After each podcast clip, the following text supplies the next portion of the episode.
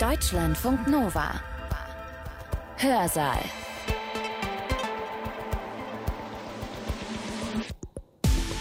Heute mit Katja Weber und einem Vortrag, der mir sehr viele offene Fragen beantwortet hat. Fragen, die ihr vielleicht auch habt seit dem 24. Februar. Seitdem die russische Armee die Ukraine überfallen hat und das, wie wir ja wissen, nicht zum ersten Mal. Seit der Annexion der Krim 2014 durch Russland wissen wir ja eigentlich, dass die Geschichte, dass die Geschichten der beiden Länder und Kulturen miteinander verwoben sind. Aber wie verschlungen und wie facettenreich das im Detail ist, diese verschlungene Geschichte, das erklärt heute die Osteuropa-Historikerin Susanne Schattenberg. Schon mehrfach haben Ukrainerinnen scherzhaft geäußert, wenn Putin nicht ein Kriegsverbrecher wäre, müssten sie ihn zum Nationalhelden erklären. So viel habe er für die ukrainische Einheit und das ukrainische Selbstverständnis getan.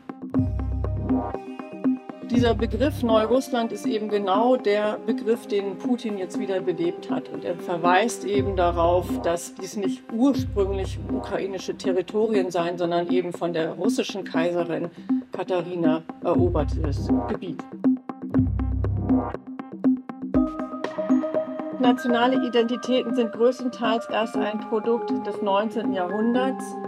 Nationale Identität setzt sich meist aus der Sprache, der Geschichte, einem Staatsgebiet, gegebenenfalls dem Glauben, Folklore, Werten und Bräuchen zusammen. Nationen, sowas wie nationale Identitäten, sind gemacht von uns. Sie werden von Menschen verfertigt. Aber Geschichte ist älter als unser Denken in Nationen oder Nationalitäten. Susanne Schattenberg gelingt das Kunststück, etwa 1000 Jahre sehr wechselvolle Geschichte, wie sie gleich sagen wird, verflochtene Geschichte, in knapp 40 Minuten zu erzählen. Klar strukturiert, in neun Kapitel unterteilt, gut nachvollziehbar, auch wenn wir dabei die Präsentation, auf die sie sich bezieht, beim Reden nicht sehen. Susanne Schattenberg ist Direktorin der Forschungsgruppe Osteuropa an der Universität Bremen und sie lehrt dort in Bremen Zeitgeschichte und Kultur Osteuropas. Ihren Vortrag Wohin gehört die Ukraine? Ein Konflikt, seine Ursprünge und seine Perspektiven hat sie am 12. Mai 2022 auf Einladung der Bremer Sektion der Gesellschaft für Sicherheitspolitik gehalten. Und gleich zu Beginn setzt sie sich kritisch mit dem Titel auseinander. Wohin gehört die Ukraine? Dieser Titel wurde mir vorgeschlagen und ich habe ihn akzeptiert, weil ich denke, dass mit einer vielleicht unzulässigen Zuspitzung oft ein Sachverhalt viel besser verdeutlicht werden kann.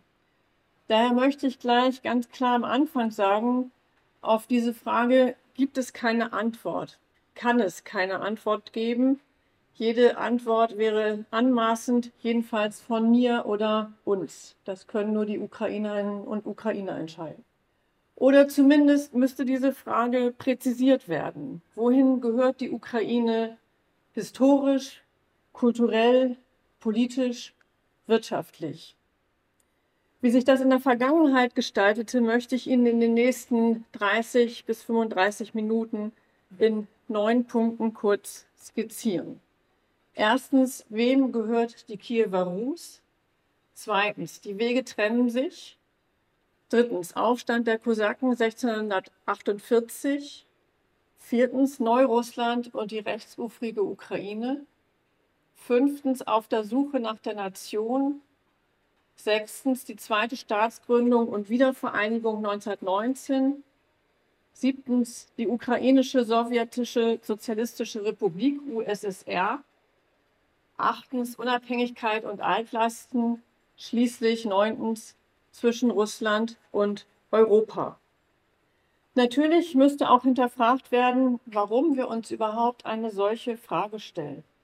Würden wir auch fragen, wohin gehört Deutschland? Oder wohin gehört Frankreich? Vielleicht schon eher, wohin gehört Großbritannien nach dem Brexit?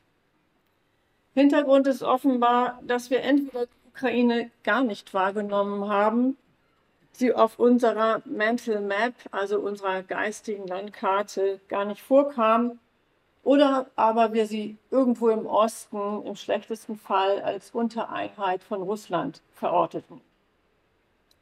Dazu kommt natürlich das historische Pamphlet von Wladimir Putin vom vergangenen Sommer, in dem er der Ukraine jede Eigenständigkeit abgesprochen hat und behauptete, historisch, politisch, kulturell seien die beiden Völker eins.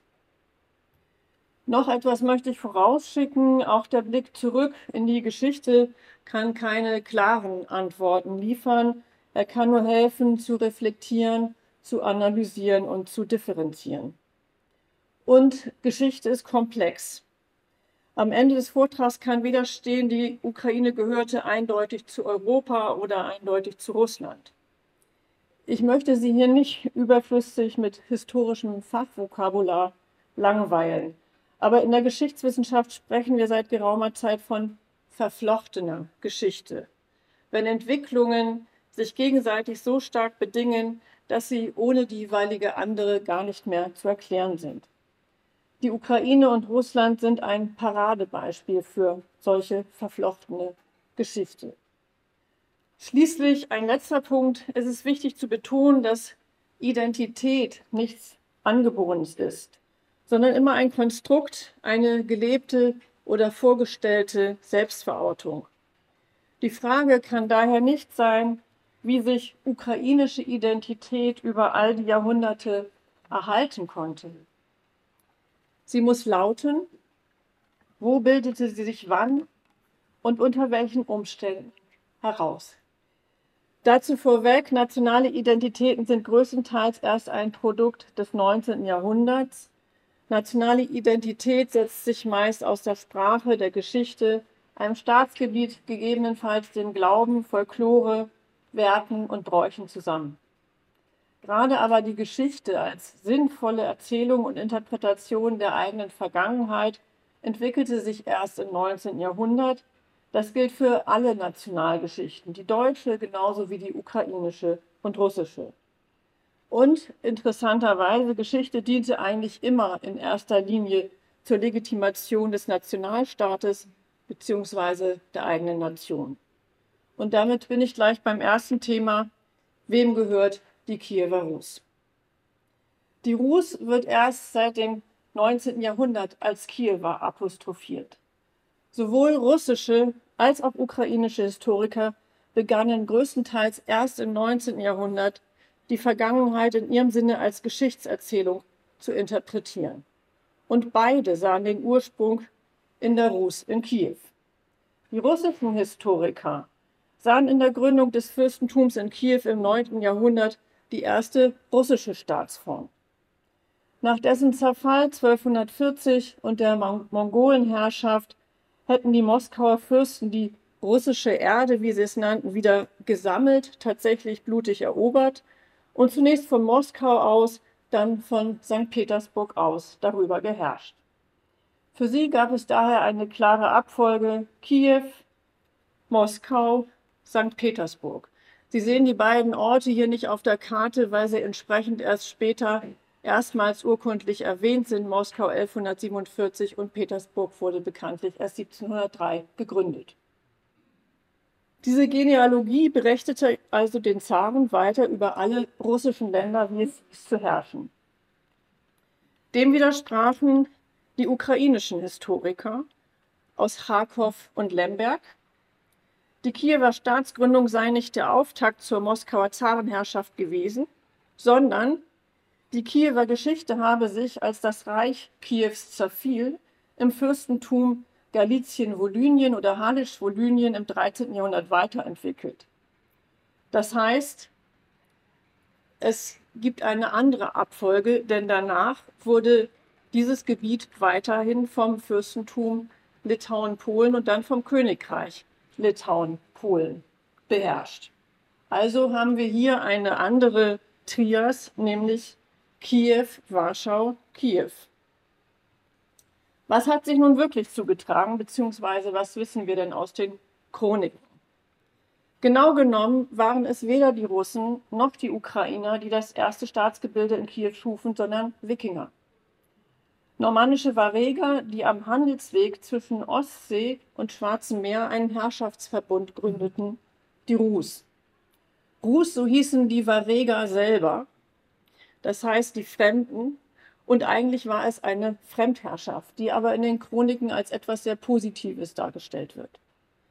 Die Rus war ein lockerer Verbund von Fürstentümern, denen der Kiewer Fürst, ab dem 12. Jahrhundert nannte er sich Großfürst, vorstand. Sie war eng verbandelt mit den europäischen Königshäusern, trieb Handel und entwickelte eine florierende Kultur.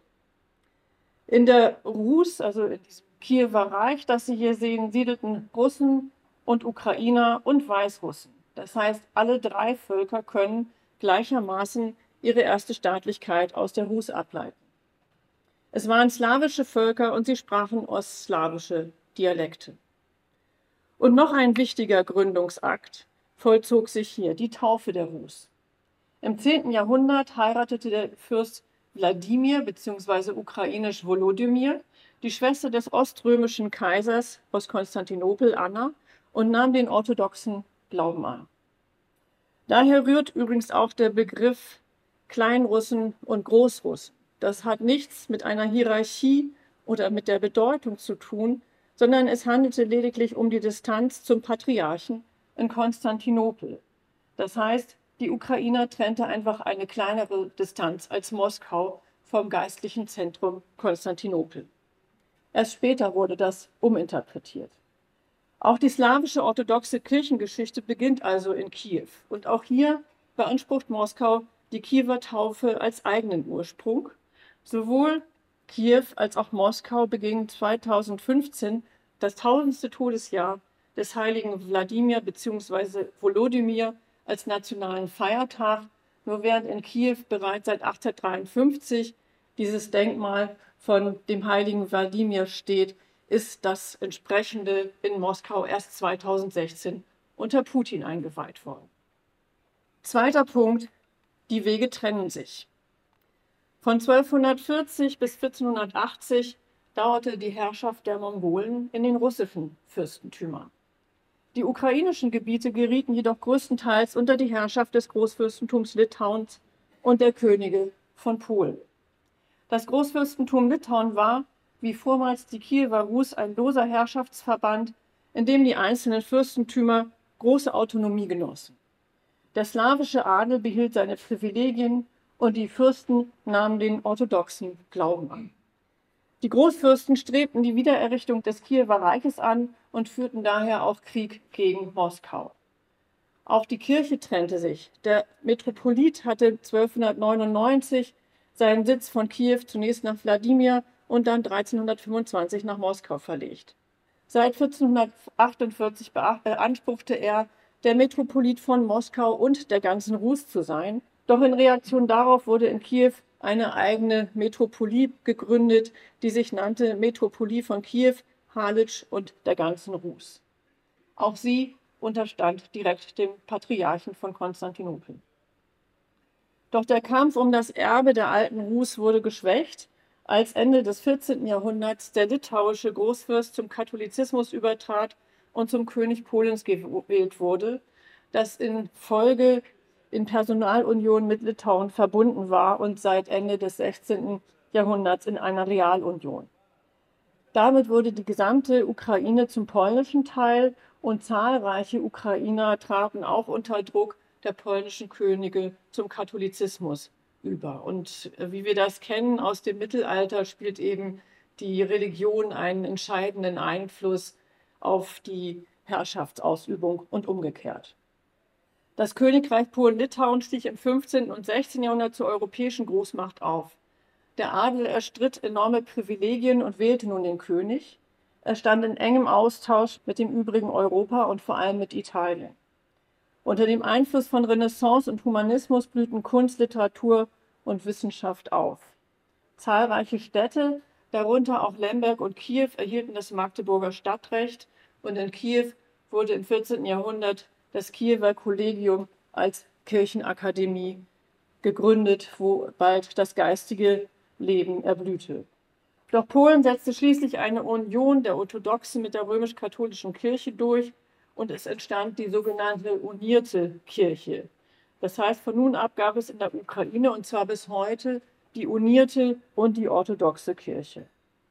Wir haben also vom 14. bis zum 17. Jahrhundert 300 Jahre lang eine vollkommen getrennte Entwicklung von Ukraine einerseits und Russland andererseits. Staatlich, kirchlich, kulturell. Während Russland unter das Joch der Tataren geriet, entwickelte sich die Ukraine unter Polen-Litauen Richtung Westeuropa. Dritter Punkt, Aufstand der Kosaken. Die Kosaken waren entlaufene Bauern und Abenteurer, die sich sowohl dem Zugriff Polens als auch Moskaus entzogen und im Kampf gegen die tatarischen Reiternomaden erprobt waren. In Reaktion auf die Kirchenunion und den Druck Polens erhoben sie sich 1648 in der wohl größten Volkserhebung des frühneuzeitlichen Osteuropas. Sie befreiten unter dem Hetman Bohdan Chmelnytsky den Großteil der Ukraine. Auf der einen Seite stand ein Massenexodus von Adligen, katholischen und unierten Geistlichen sowie ein grauenhaftes Judenpogrom mit damals bereits 20.000 Toten. Auf der anderen Seite entstand das Hetmanat. Alle Bauern wurden befreit und alle Männer hatten das gleiche Recht, den Anführer, den Hetman, zu wählen. Den Ukrainern gilt dieses Hetmanat als erster ukrainischer Nationalstaat. Die Ideale des Kosakentums von Freiheit, Gleichheit, Brüderlichkeit sind bis heute ein wichtiger nationaler Mythos geblieben. Doch Polen wollte sich nicht mit dem Verlust der ukrainischen Gebiete abfinden, sodass die Ukraine einen starken Verbündeten brauchte, Moskau. Das Interessante ist, dass der Zar keineswegs begeistert war, sich für die Ukraine mit Polen-Litauen anzulegen. Mehrfach wies er die ukrainische Delegation ab. Erst 1653 stimmte er zu und im Januar 1654 leisteten in Perejaslaw die Kosaken dem Moskauer Zaren einen Treueschwur. 1654, das ist das vermaledeite Datum, das bald in Russland und später auch in der Sowjetunion als Anschluss der Ukraine an Russland galt, weshalb Khrushchev 1954 zum 300. Jahrestag dann auch der Ukraine die Krim schenkte. Tatsächlich bestanden die Kosaken darauf, ihre Privilegien und Rechte beizubehalten und nur für Moskau Kriegsdienste zu leisten. Der Zar aber behielt sich die Außenpolitik gegenüber Polen-Litauen vor und nannte sich fortan Autokrat der ganzen großen und kleinen Rus. Was für die Kosaken kündbar war, sah der Zar als Einverleibung. Der polnisch-russische Krieg endete 1668 mit der Teilung der Ukraine entlang des Dnieper. Die rechtsufrige Ukraine fiel an Polen-Litauen zurück, die linksufrige an Russland. 100 Jahre später schaffte Russland das Amt des Hetmans ganz ab und gliederte die Ukraine in die eigene Verwaltungsstruktur ein, das heißt machte aus dem ukrainischen Gebiet drei Gouvernements. Damit endete die Eigenständigkeit der Ukraine vorerst endgültig. Vierter Punkt, Neurussland und die rechtsufrige Ukraine. Peter der Große und Katharina die Große bauten die Ukraine nicht nur als Befestigungslinie nach Süden und Westen aus, es folgten auch weitere Eroberungen. Im Krieg gegen das Osmanische Reich eroberte Katharina die Große bzw. vielmehr ihre Armeen 1774 das ganze Gebiet südlich der Ukraine. 1783 entriss sie dem Osmanischen Reich auch die Krim. Die neuen Gebiete wurden als Neurussland, Novaya Rossiya, als neues Generalgouvernement dem Zarenreich einverleibt. Und Sie sehen hier eine alte Karte, die das darstellt, wo man auch sehr gut sieht, die Gouvernements, die eben Teil des Zarenreiches wurden. Also Volynien, Podolien, Kiew, Poltawa, Jekaterinoslav, benannt nach der Kaiserin Jekaterina, Cherson, dann Taurien als der Südstreifen der Ukraine bis hin zur Krim. Und dieser Begriff Neurussland ist eben genau der Begriff, den Putin jetzt wieder belebt hat. Und er bezieht sich eben genau auf diese historische Entwicklung beziehungsweise verweist eben darauf, dass dies nicht ursprünglich ukrainische Territorien seien, sondern eben von der russischen Kaiserin Katharina erobertes Gebiet. Katharina II. war es auch, die sich zusammen mit Österreich und Preußen Polen aufteilte. Bei den drei Teilungen Polens fiel Galizien an Österreich. Erst infolge des Hitler-Stalin-Paktes wurde es wieder Teil der Ukraine. Und mit der zweiten Teilung 1793 fiel auch die rechtsufrige Ukraine an die Zaren. Um 1800 dann entdeckten Russen, Reisende und Literaten plötzlich die Ukraine als unbekanntes Land, als paradiesischen Süden, als russisches Italien sozusagen, mit einfachen Leuten in einer ländlichen Idylle. Das heißt, im 19. Jahrhundert wurde die Ukraine durch Russland erst okkupiert, im 18. Jahrhundert und im 19. exotisiert. Fünfter Punkt auf der Suche nach der Nation. Ich habe es bereits am Anfang gesagt, ein Nationalbewusstsein oder eine nationale Identität ist nichts Angeborenes, sondern eine Selbstzuschreibung. Elemente dafür waren vorhanden. Religiös, die Ablehnung der Unierten und der katholischen Kirche und die Identifikation mit dem orthodoxen Glauben. Politisch der Aufstand der Kosaken und das Hetmanat. Das Spannende ist, dass sich die UkrainerInnen damit in Abgrenzung von Russland einerseits und Polen andererseits definierten, während Russland ein inklusives Nationalverständnis entwickelte. Und hier sieht man sehr schön die Verflechtung, also wie sie in Interaktion miteinander jeweils sich selbst definieren. Das russische inklusive Nationalverständnis schloss die Ukrainer und die Weißrussen ein und das übrigens bis heute. Das heißt, die dreieinige Nation oder die allrussische Nation steht im Mittelpunkt. Ein Problem, wie gesagt, das wir bis heute sehen, wo Putin erneut formuliert hat, als er, dass er meint, Russland und die Ukraine gehörten ein und derselben Kultur an. Die Ukrainer dagegen entwickelten im 19. Jahrhundert ihre eigene Sprache und eigene Geschichte weiter und versuchten sich eben in Abgrenzung von Russland selbst zu bestimmen. Und das, obwohl sie Teil des Zarenreichs war. Eine wichtige Rolle spielte die 1805 gegründete russischsprachige Universität Krakow, die die ukrainische Dichtung und Sprache voranbrachte. In den 1830er Jahren verlagerte sich allerdings das Zentrum dieser ukrainischen Gelehrtenzirkel nach Kiew an die dort frisch gegründete Universität, wo unter anderem der Nationaldichter Taras Schewtschenko in einem kleinen Geheimzirkel über die Ukraine publizierte.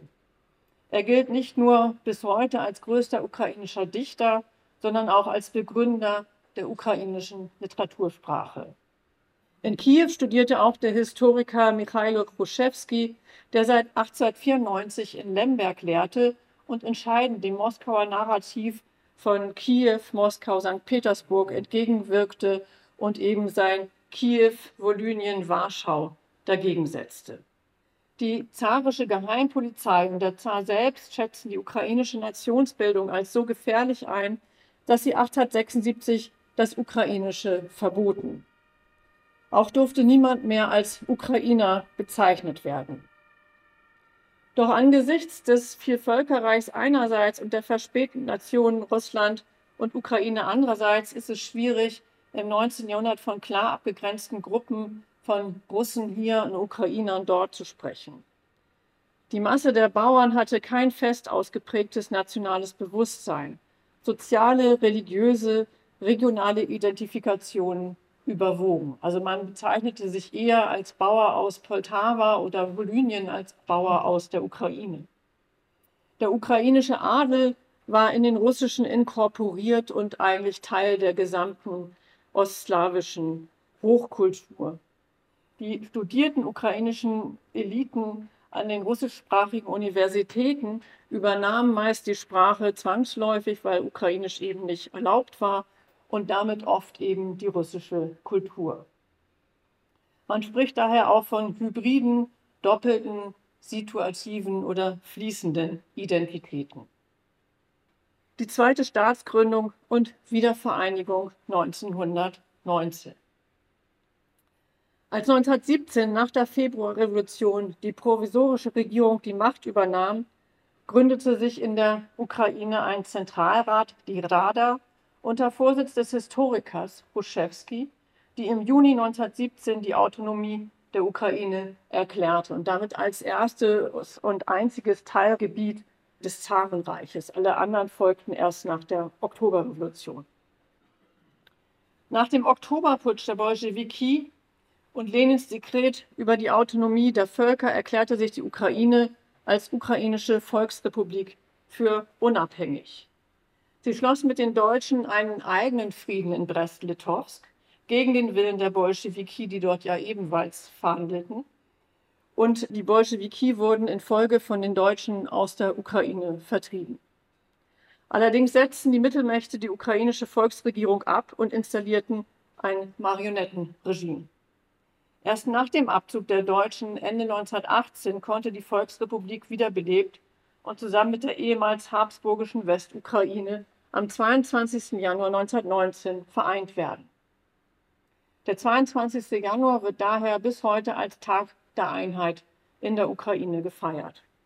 Doch schon Anfang Februar 1919 wurde die neue Regierung wieder von der Roten Armee aus Kiew vertrieben. Sie sehen das hier auf dieser Karte und ich habe die mitgebracht, auch wenn sie vielleicht etwas verwirrend ist, dass eben im März 1919 die ukrainische Volksrepublik hier gelb eingezeichnet eben nur noch einen schmalen Streifen zusammen mit der westukrainischen Republik beanspruchte, während eben der Großteil bereits von der Roten Armee aus Sowjetrussland äh, besetzt war und im Süden die Weißgardisten ihre Stellungen hatten.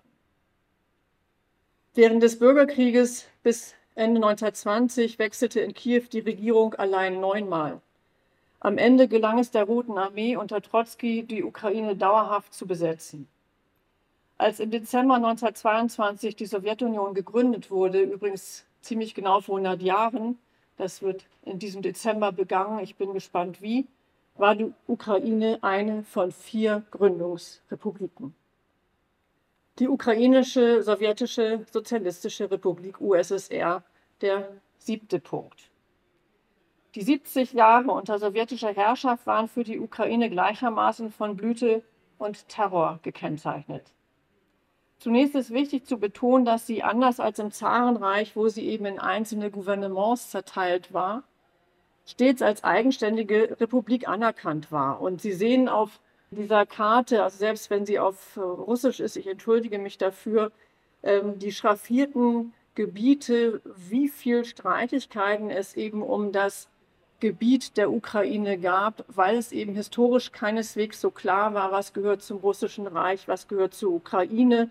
Ein Teil wurde damals noch an Polen abgegeben, das sehen Sie im Nordwesten. Es gab aber auch Gebietsstreitigkeiten oben im Norden. Und äh, was uns hier natürlich am meisten interessiert, ist äh, der Bereich im Donbass, wo eben ein äh, Großteil abgegeben wurde. Zunächst, das ist das querrot schraffierte und dann aber wieder ein Teil an die Ukraine zurückfiel. Und das ist eben genau der Streifen auch, wo sich jetzt dann die sogenannten Volksrepubliken etabliert haben. Also das Gelände war bis 1928 umstritten und sozusagen fluktuierend.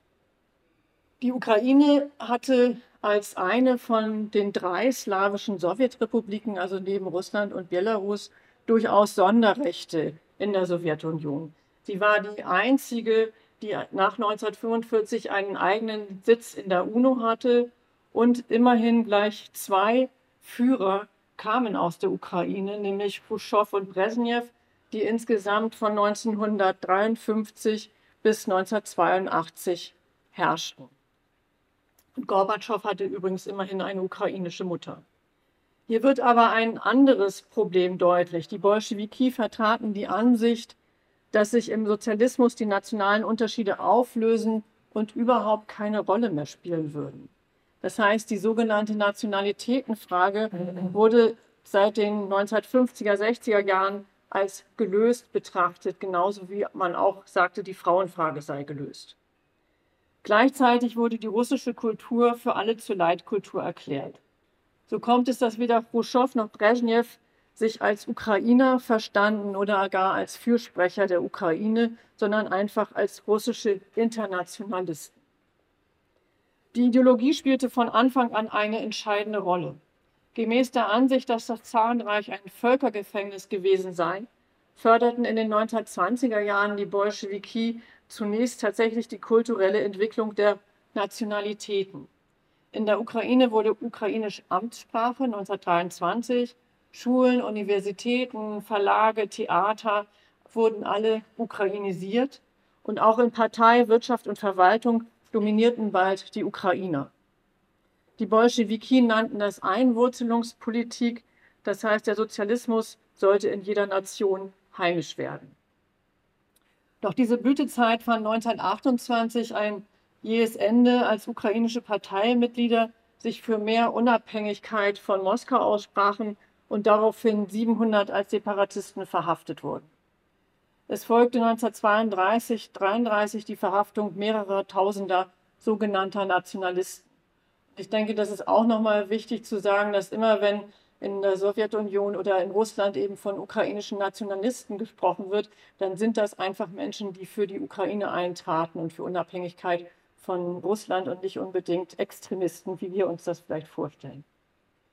1928 initiierte Stalin in der ganzen Sowjetunion den Beginn der Kulturrevolution, der Kollektivierung der Landwirtschaft und der forcierten Industrialisierung. Folge der Kriminalisierung der Bauern unionsweit war die Hungerskatastrophe von 1932-33, während der allein in der Ukraine fünf Millionen Menschen starben. Der Holodomor, wie er in der Ukraine genannt wird, gilt dort als Genozid. Es ist allerdings zu beachten, dass sich der Hunger nicht gezielt gegen die Ukraine wendete, sondern gegen alle Bauern und letztlich Kasachstan noch schlimmer traf.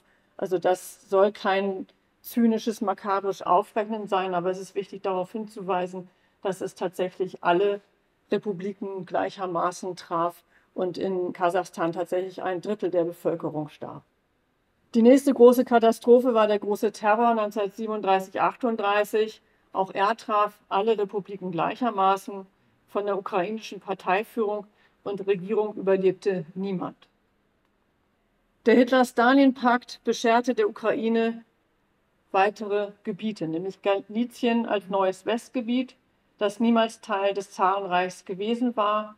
Ebenfalls annektierte Stalin von Rumänien die Nordbukowina und Südbessarabien, die er beide 1940 seinem Reich eingliederte. Die ungarische Karpatenukraine wurde Ende 1944 besetzt und ebenfalls der Ukraine einverleibt. Als 1941 Hitler die Sowjetunion überfiel, wurde gerade in Galizien, das erst seit zwei Jahren besetzt war, die Wehrmacht als Befreierin begrüßt.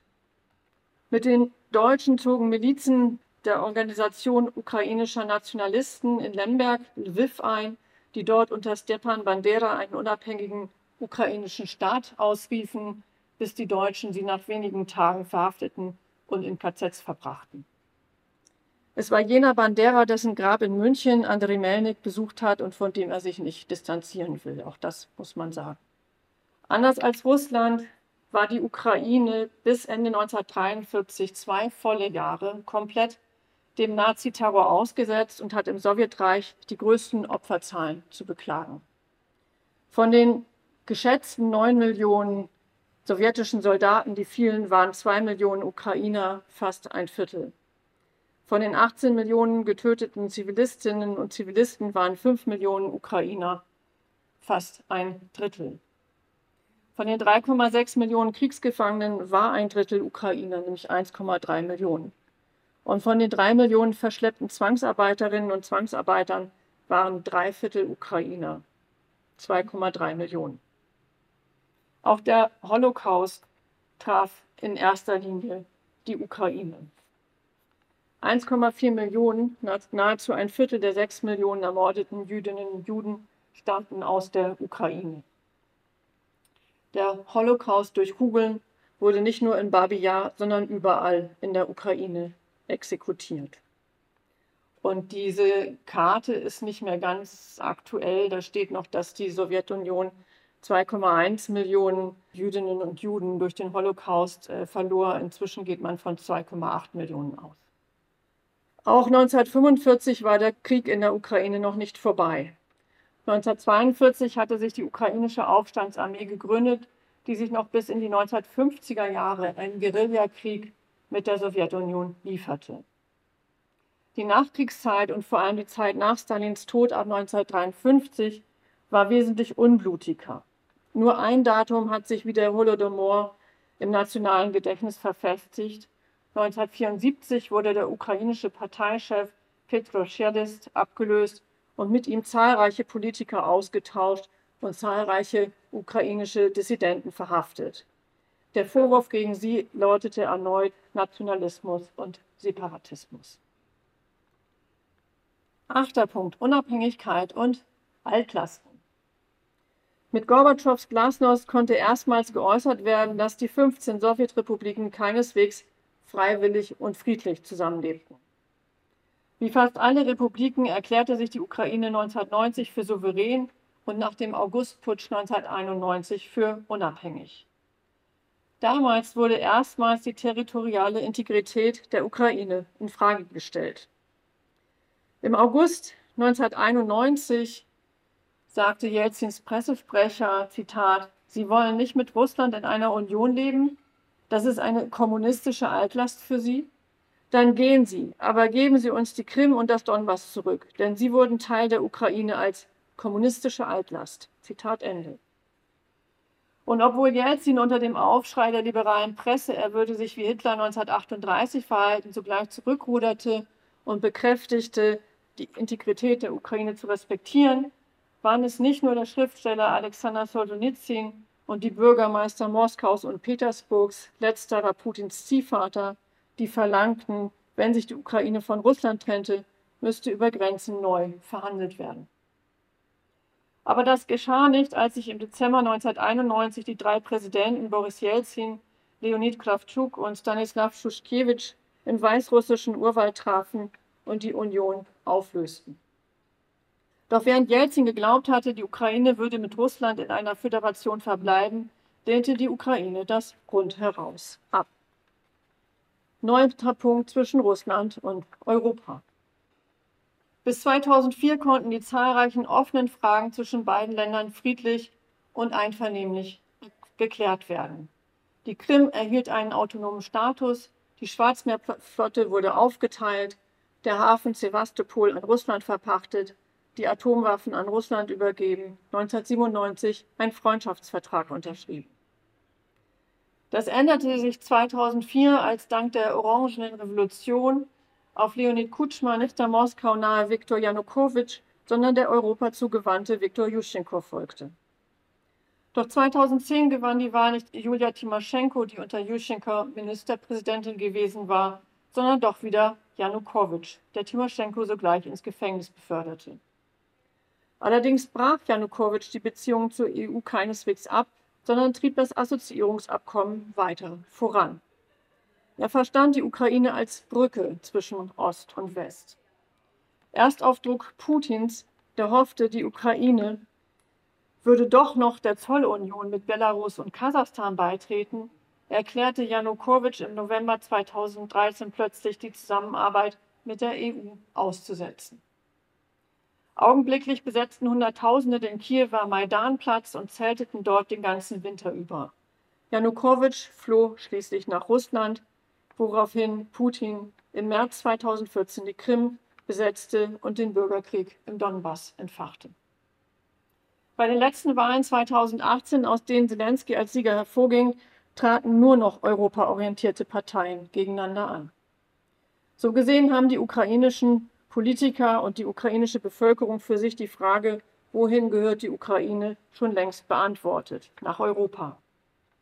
Es zeigt sich aber auch im 21. Jahrhundert, was schon im 19. beobachtet werden konnte und was wir als Verflechtungsgeschichte bezeichnen, dass sich einerseits Russland als inklusiver Staat definiert, Ukraine und Belarus gehören für Putin zur allrussischen Nation und dass das ukrainische Selbstverständnis in Reibung mit Dritten entsteht. 1648 in Abgrenzung zu Polen und zur katholischen Kirche, im 19. Jahrhundert in Abgrenzung zur russischen Autokratie, heute in Abgrenzung von Putins Aggression.